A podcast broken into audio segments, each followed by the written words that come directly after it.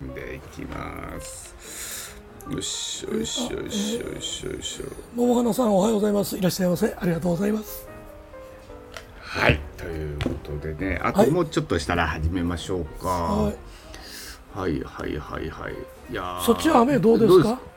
あ雨ねさっき結構がっつり降ってたんですけども今ちょっと小降りになってるかなって感じですね。こっちもそうですね。まあまあでもしびしびずっと降り続いてはいるんですけどね、うん、そうですね。なんかあの今日ってなんかこういうのが繰り返しうん、みたいですね。ねやってね。だからもう、あの雨が上がってる時に移動しないとちょっとやばいかなみたいなね、はいはい。感じですよね、こんな感じです。いやいやいやいやいやねほんまに、うん、まあでもちょっとねこんだけ雨続いてるから野菜とかもねなんかちょっと高騰し始めてるっていうことですからね、うん、それとあのいつものことながら被害よね、うん。水害の範囲がどんどん広いから、ね。うん。まあちょっとねスマタムでも言ってましたけどそのじわじわとくるね被害がやっぱ多くて、うん、だからうんなんだろうあの野菜とかでもねそうですしなんだろうこう大きななんかっていうよりかはなんか本当にねあの仕事に影響してくるような内容のことがね本当に多いなっていう感じがしますね。まあ、水害は水に浸かったら家電全部あかんからね、そうですね。うん、九州あれもう見渡す限りこうなんか水面になってたからうん。あんなん見てるとこのまだまだ夏暑いのが続く中で避難所へ行かんとあかん。戻っても暮らしは立たへんわな。そうですね。あうん。あれはちょっとほんまにきついなと思いますよいねやいやねほんまにあのー普段ねその電気とか、うん。えーっていうのでもうインフレになってるからなんとなくね分かんなかったりとかするんですけどやっぱり来なかったりとかするとうん、立ちどころに困りますからね。ね家の中のものほとんどやっぱり電気で動いてたりとかするのでね、うん、今うん日時計ですらダメな場合ありますもんね。いやーですよね。うんはい、あということで、はいえっ、と8時になりましたので、はい、えっ、と ICT ピックアップオフトーク、えー今日は、えー、27回目はい、そうです。ですね。はいえーデジタルテクノロジーの今を好き勝手に、えー語り散らかしてごめんやっしゃということでね、はいえー今日もね、えー散らかしていきたいなとはい思うんえですけどもね。ー谷口さんいらっしゃいませ。ありがとうございますおはようございます。ははいい。ということで、ね、今から始めていきたいと思うんですけども、うんうんあそうそうそうそう、ね、本題に移る前に、そういや、昨日、あのーえっ、と、ワクチン接種行ってきました。ほはい。えっ、と、あのーえー地元のとこじゃなくて、あのスマタブでもね、ちょっと言ったんですけども、大阪で自衛隊が今、大規模接種でね、うんえっ、と、来てますので、そっちの方にちょっと急遽行くことにして、うはいはい。えーということですね。はいで昨日はあの行った先は、えーグランキューブ。うんグッさんもグランキューブ行ったんですか？いやううちは近所のお医者さんですよ。ああそうなんですね。うん。でグランキューブ行って僕ちょっとねグランキューブ新しくなってから新しくなってからっていうかこれできてからちょっと行ってなくて、なんか初めてなんですけどでかいですねあっこ。うん、大きいけどあの、うん。できた時から時代遅れやからね。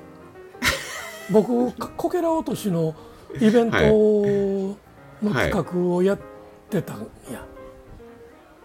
はい。はい。はい。はい。はい。はえっ、と robotic surgery って言ってあの、いはい。ロボットで遠隔装置で遠隔ではい。手術するっていう、あの、はいメーカーさんのお披露目みたいなのをはいはいはい。あそこでやるっていう。の。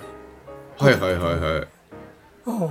あそうなんですよ なるほどでねあの、えっと、その時にもまあ、えーインターネット回線であったりとかそんなんが、は貧弱やったんですか、うん、あの各界に十分ないもうほんまに情けない。え？あれ？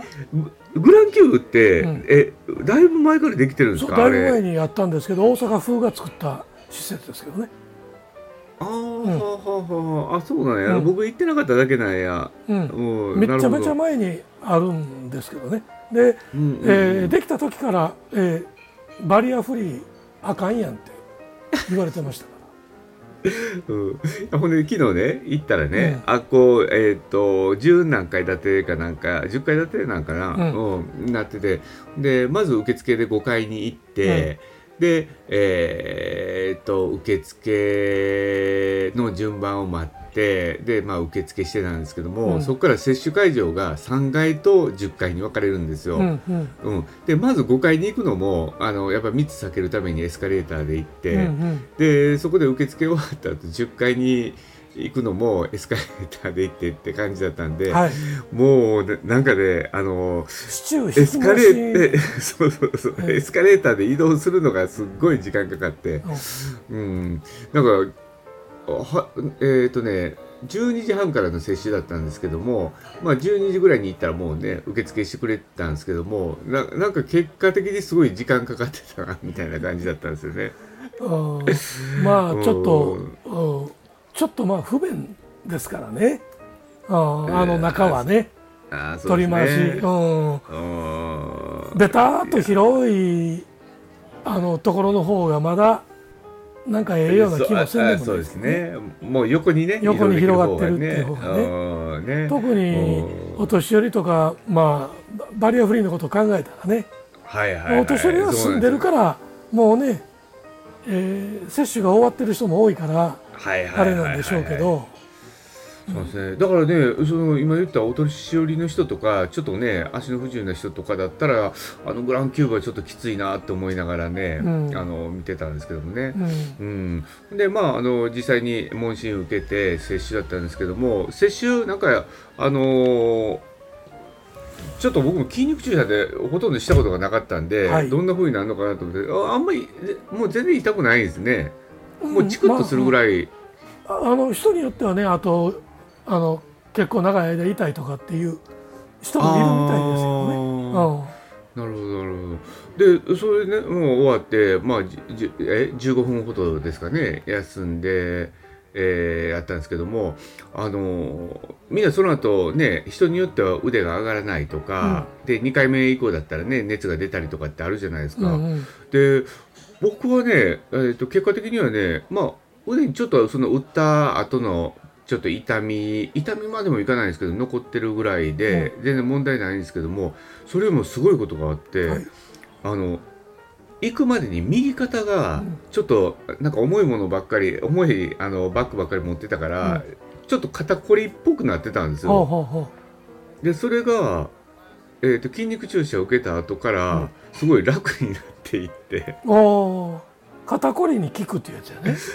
そうそうそうそう。あほんでそれを帰ってからあの家族に話してたら「あのあのおそんなのあってん」って「嘘」とかって言ってたんですけども、うんうん。娘が「いや実際にそういう事例あるみたいで」とかっていう話になって。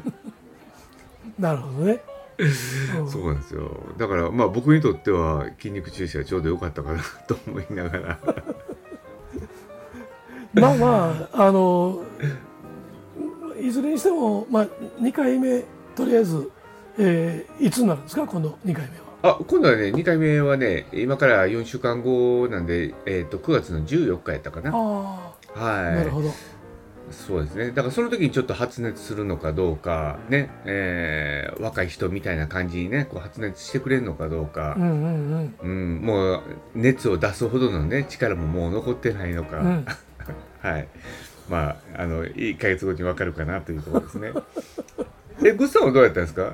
僕 ?1 回目、2回目と一回も。目はまあちょっと筋肉注射らしい痛みうんうんうんうん。あのボワーンと腫れてるようなああ、わかりますわかります。でもそれはまあ。筋肉注射つきもんやからねうんうんうんうん。だからあとはもう別にあのふ普通でしたよただ2回目の後がえーと発熱みたいなのになりましたけどね、あやっぱりちょっと出た感じなんですね。うんそうかそうか。いやーねほんまに、うん、まあもうでもこれだけちょっとねあのコロナがやっぱり入ってきたら。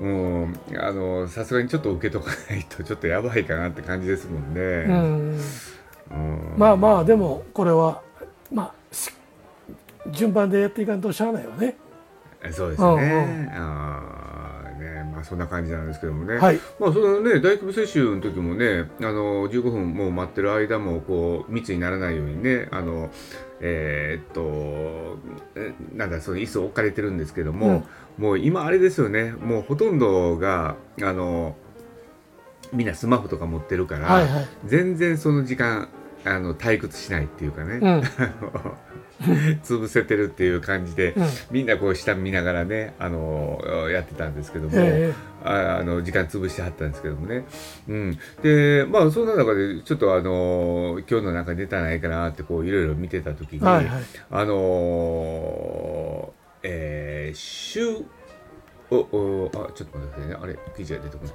あそうそう「週刊文春」さんがね、なんか今度の8月26日発売号の、はい。えーを最後に電車の中吊り広告うをん。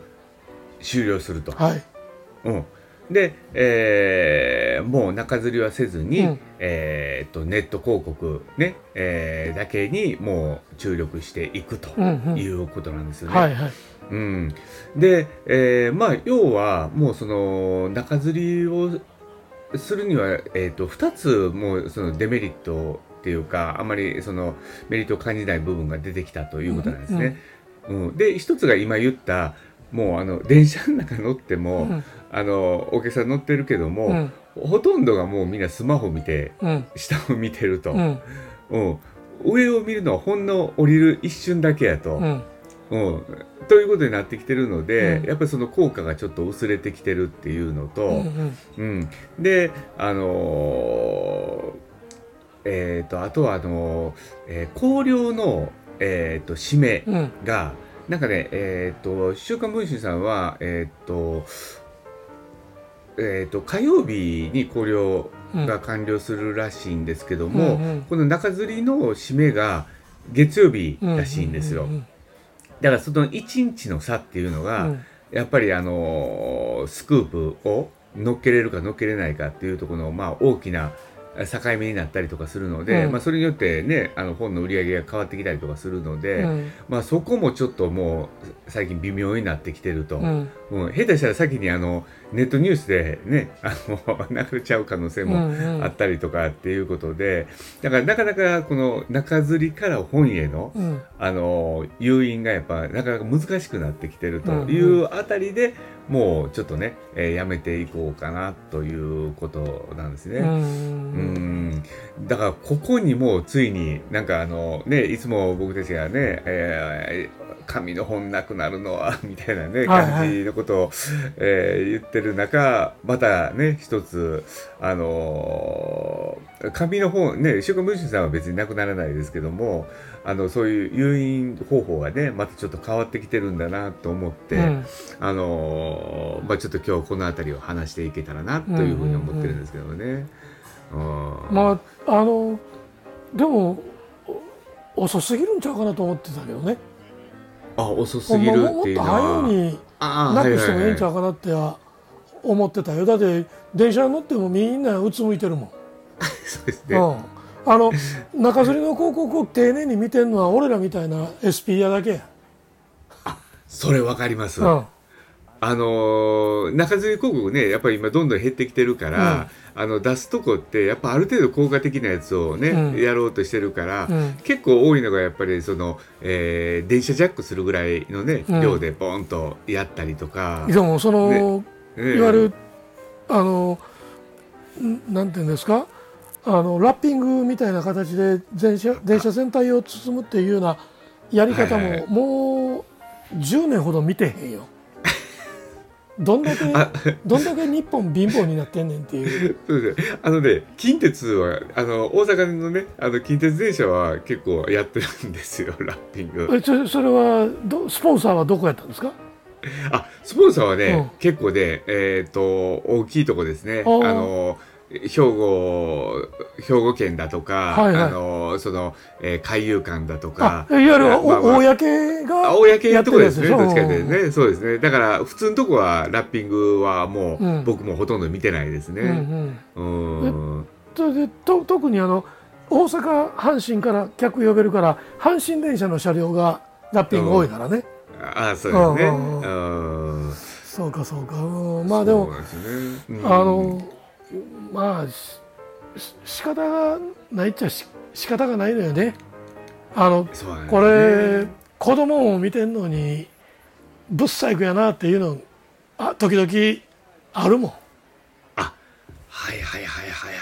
なんかあの、えっ、と、中吊りの、うん特に、えっ、と、週刊誌系のやつって、うん結構際どい内容を乗っけてたじゃないですか。うんうんうあの、週刊文春さんもそうですし、あとその、しフライデー。うん新潮も現あ新潮さんで現代も、はい。もうでも現代ってもう今見えへんけどね中吊りで、あと何やったっけな。はい週刊女性とか、うんし女性誌もほぼ絶滅していったんちゃう？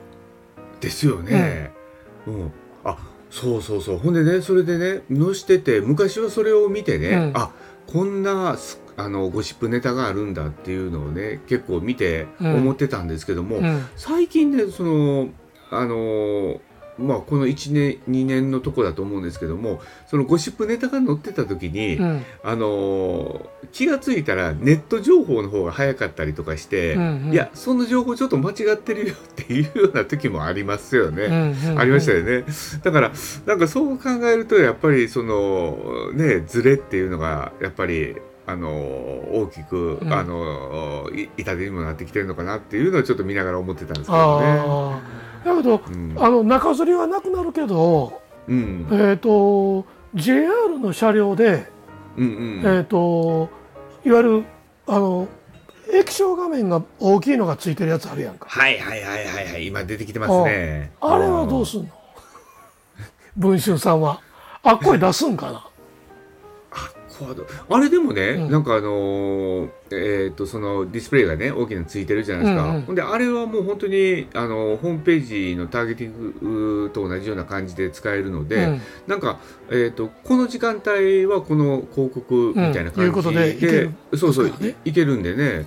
だからそういう意味では例えば夕方のねあ夕方っていうかもう、つえー通勤帰りえー帰宅時のね時間帯にそういうのをねあののしても効果はあるのかなと思うんですけども、うんまあでも多分一つはねなんかあのちょっと、えーそのネットニュースの中の情報で見たら、うん。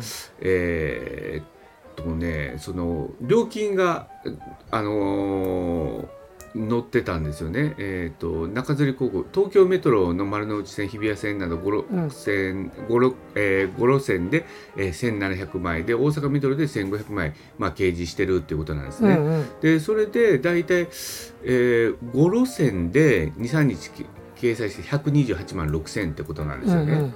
うん、だからまあ、えー東京と大阪合わせて、まあ、250万300万弱、まあ、ひょっとしたらまあ継続してるからもっと安いかもしれないですけども、うんまあそれの利益うん。ですよね。1回出すあの本の量売上とのバランスですよね。がだからちょっと厳しなってんのかなと思ってだからやっぱここでもちょっと本の部数が落ちてんのかなっていうのをちょっと若干感じてたんですけどね。まあそうなるわな。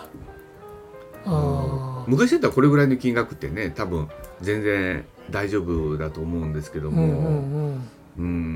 まああの、まあ、それとやっぱりまあ阪急電車は昔からこの週刊誌系の中吊りシャットアウトやったからね、そうなんですか、阪急はこの下品なやつはうちの路線のお客様に似合わんというあの独特のあの阪急電車の え上から目線立ち位置、お前何上から言うてんねん。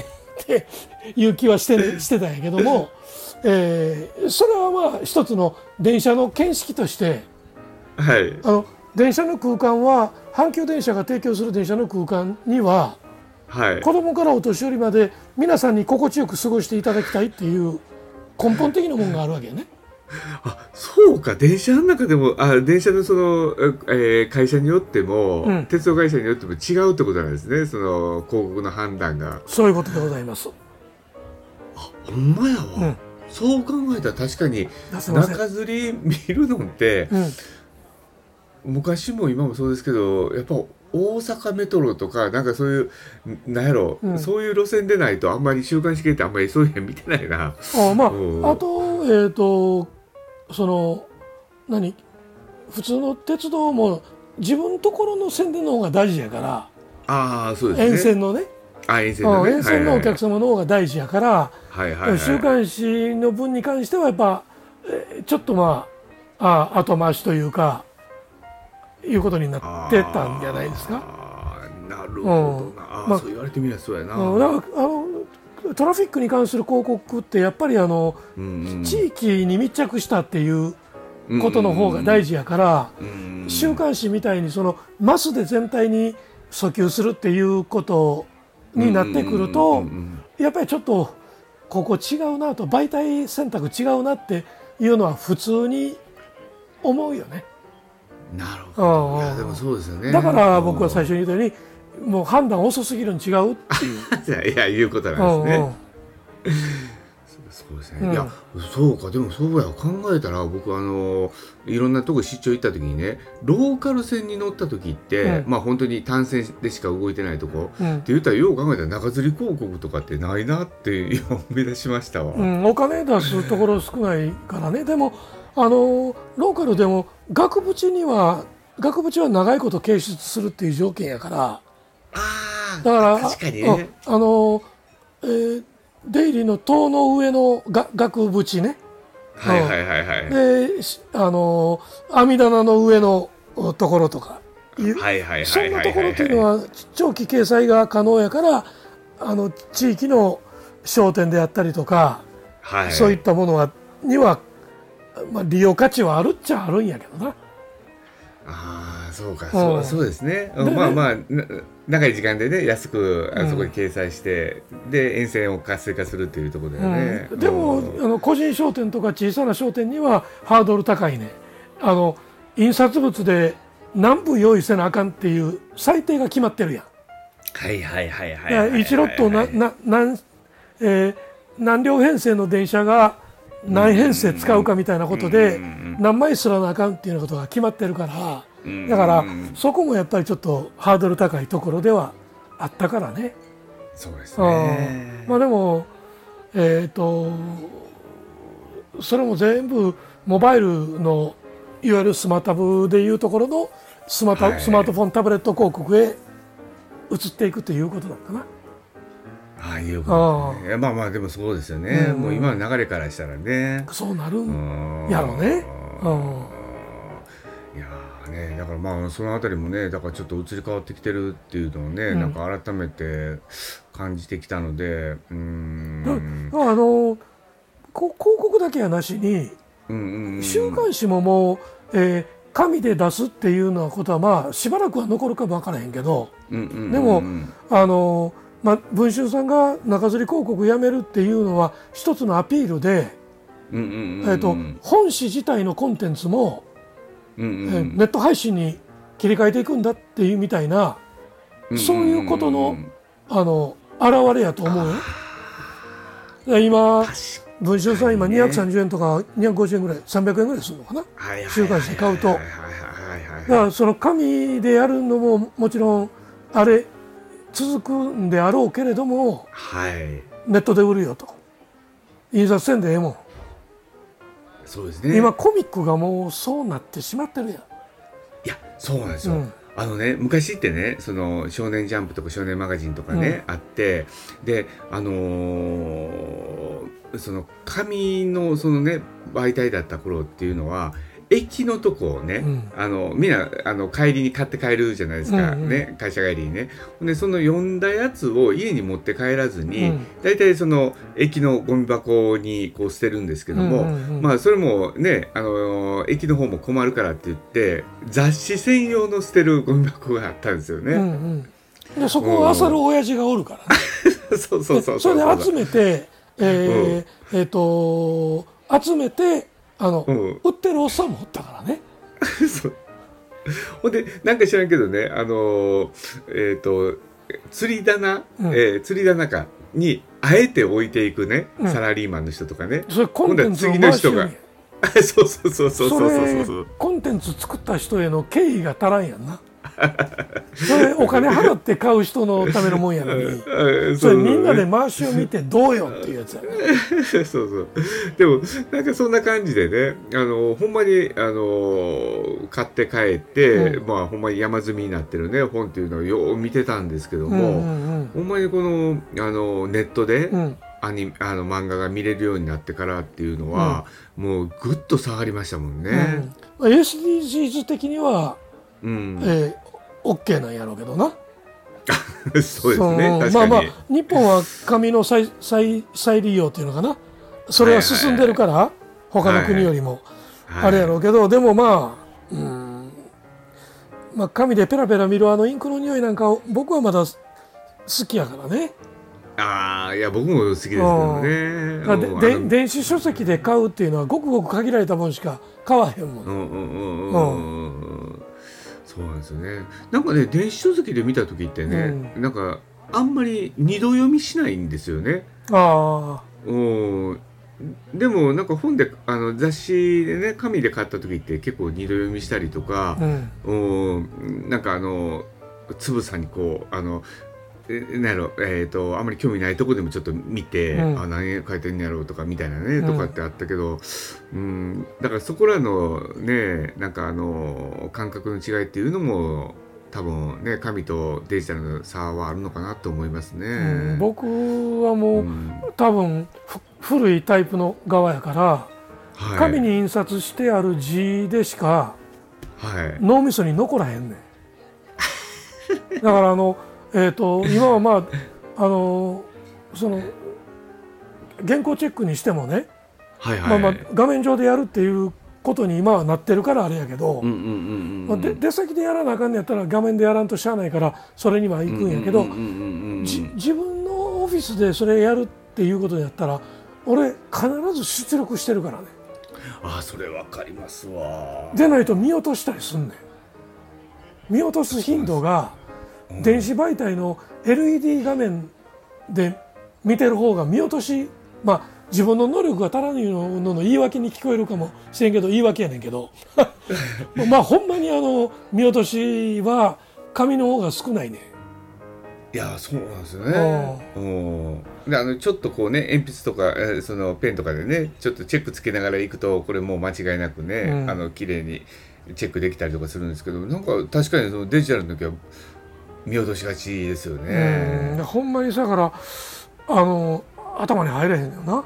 うんうんだからこうなんかじ紙にしっかりとインクでこう、えーつけられたものっていうことに脳が慣れてんねやろね目と脳が、あー確かにうん、ね。だからデジタルネイティブの今の若い人たちなんかはそういうギャップみたいなのはなくこう、目から入ってきた情報は情報としてちゃんと処理されんねんけどおっちゃんの場合は紙通してでないと あの脳に入れん。特に俺らみたいなじじいに関しては。という気はすんのよな。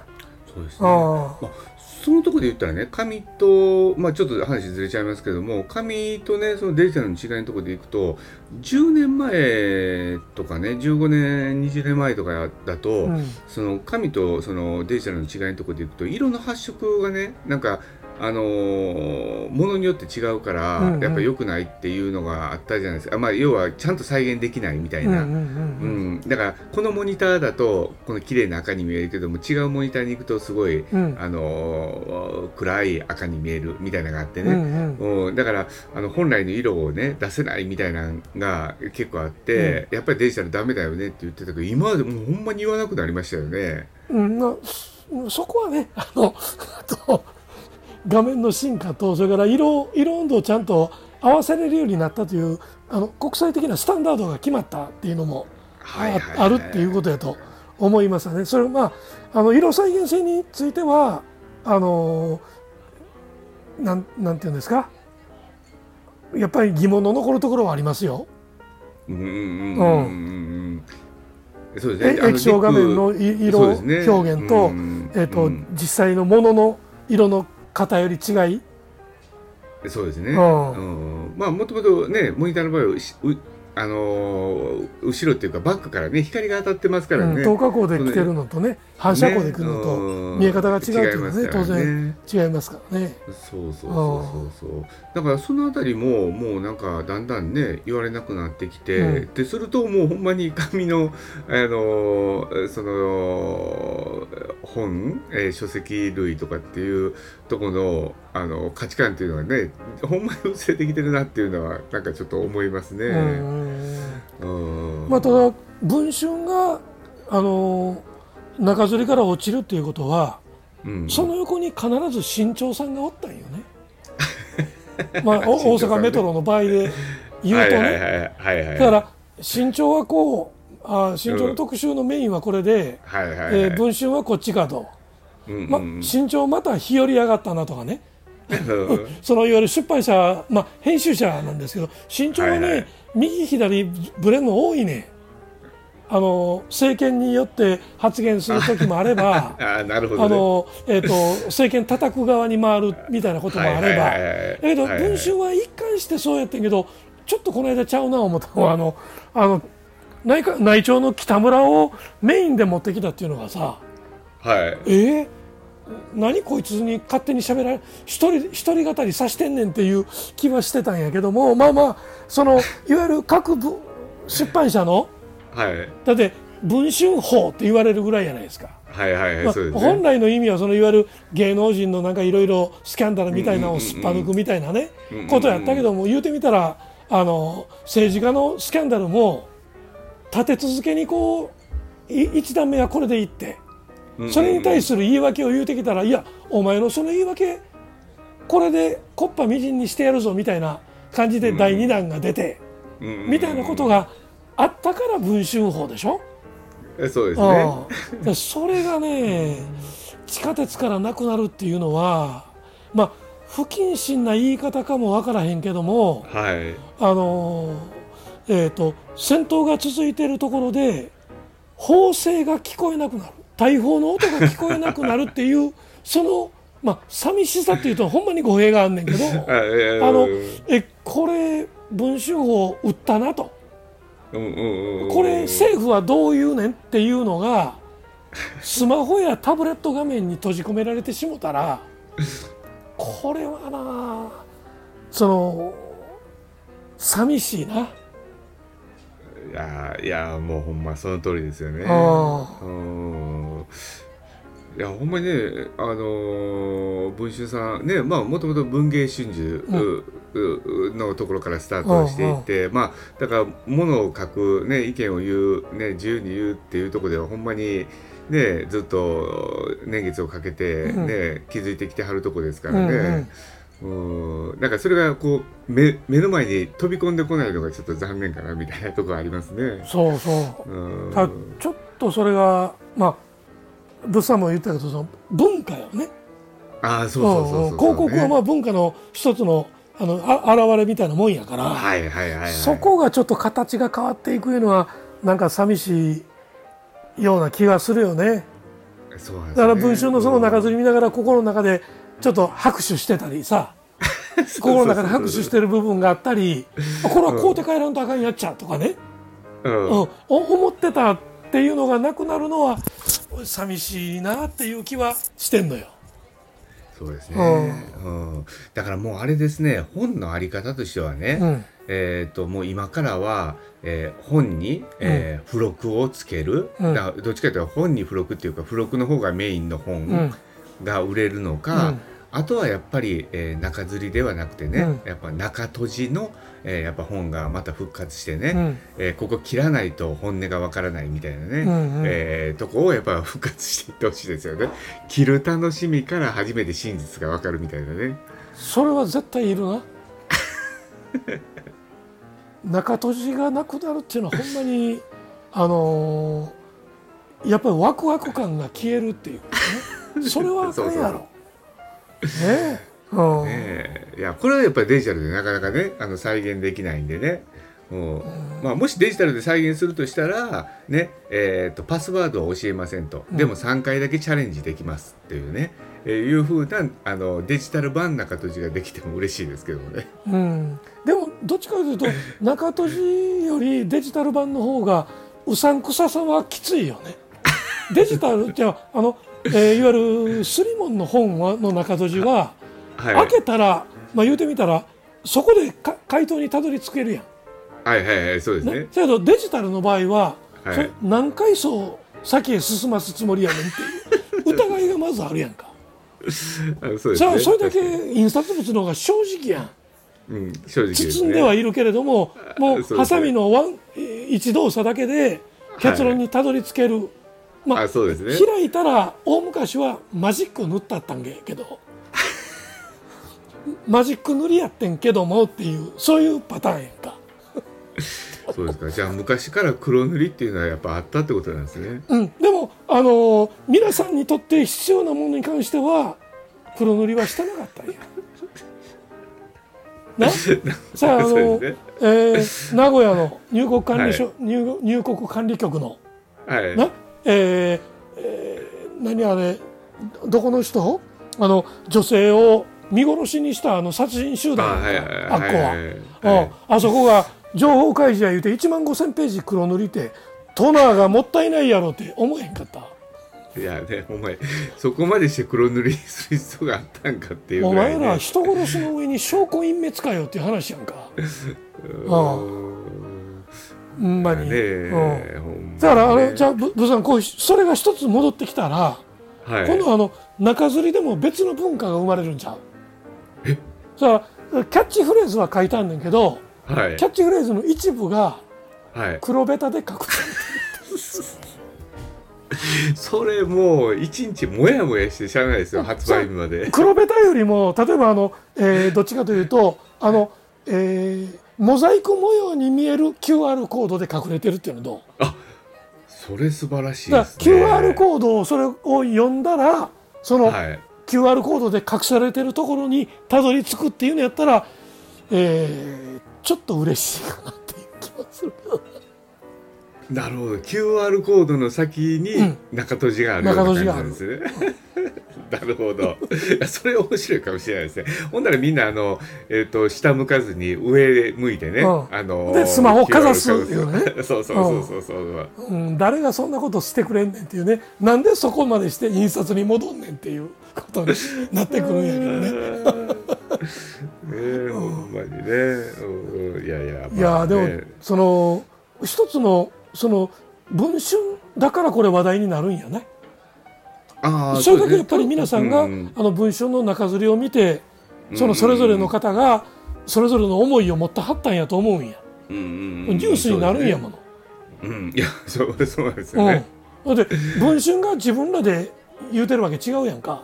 はいはいはい、他の媒体が文春が中吊りやめるんやてって言うて言うてるわけでしょ？はいはいはい。ニュースになってるっていう他の媒体が取り上げるってるほどやっぱり文春の中吊りって文春法って大事やったんやなって。その法制が聞こえなくなるっていうのはね。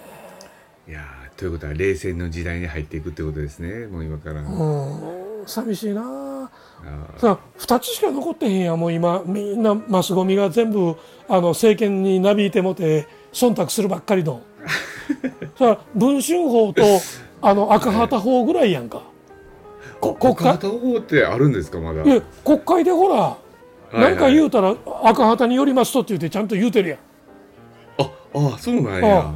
そうかそうか。赤旗がやったところってそれは立憲も言うしもちろん共産党も言うけど、はい。はい、で赤旗ってな立派なんは広告載してへん。ねん購読者のお金だけやねん。素晴らしい。まあそれはあの文春はまあ広告載せる商商業誌やからね、けどあの、えー、購入者のお金も役に立つわけやんか。はいはいはいはいはいやっぱりそこその読む人たちとの関係性っていうのをどんだけ大事に思ってるかっていうところが出発点ちゃう？あメディアの。確かにそうですね。うん。それがなくなるのはな文春法の法制が聞こえなくなるっていうのはやっぱりちょっと寂しいな、ね、うん、だからちょっと電車に乗る楽しみもねちょっと減っちゃうかなというところですよね。じゃあだからといって電車乗るのやめるっていうわけにいかへんしな。なんや文春の中吊りやめんのんかい。あの電車乗るのやめるって昔ちらっとあの野坂さんがな阪急電車のその中吊りを、はいえ中吊りでこう選ぶとうんうんううちにはふさわしくないっていうことをやってた時になんかに、あのー野坂昭之さんが言ったことがあるんよ。ほいほいほいほいほいほい。それが楽しみの人はどうすんねんっていう 言ってたかなんかに書いてはったような気がするんだけど野坂さんやったかな？筒井やったかな？あー。あまあでもそれぐらいやっぱり中吊りっていうのは、うん。やっぱ文化の一つでもあるっていうことだったってことですよね。っていうかおっさん文化ね。おっさん文化ね。化ね。そうそうそうそう。そうもう 居酒屋的なねあの文化ですよね。そうやねんな、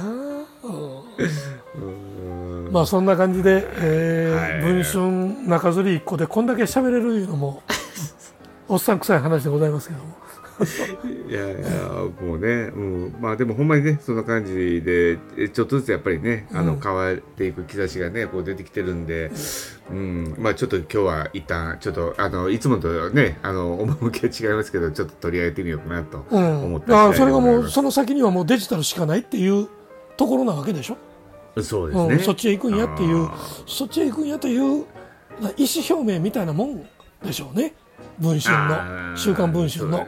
そうですね。うんうん。うん」ということやと思います。はい。ということで。でございます。はい、はい。でえー。それではそろそろお開きということにいたしますか？そうしましょうか。はい。はい。ではではでは、えっ、と、ICT ピックアップオフトーク、はい。えー、27回目。はい。えっ、と、えー今日は文春の話、中吊り広告のね、ねえーお話でございました。はい。じゃあ、また、えー来週ということではいはい。やりますありがとうございましたたね、来ていただければと思います。それでは皆さん、いってらっしゃいませ。いってらっしゃいませ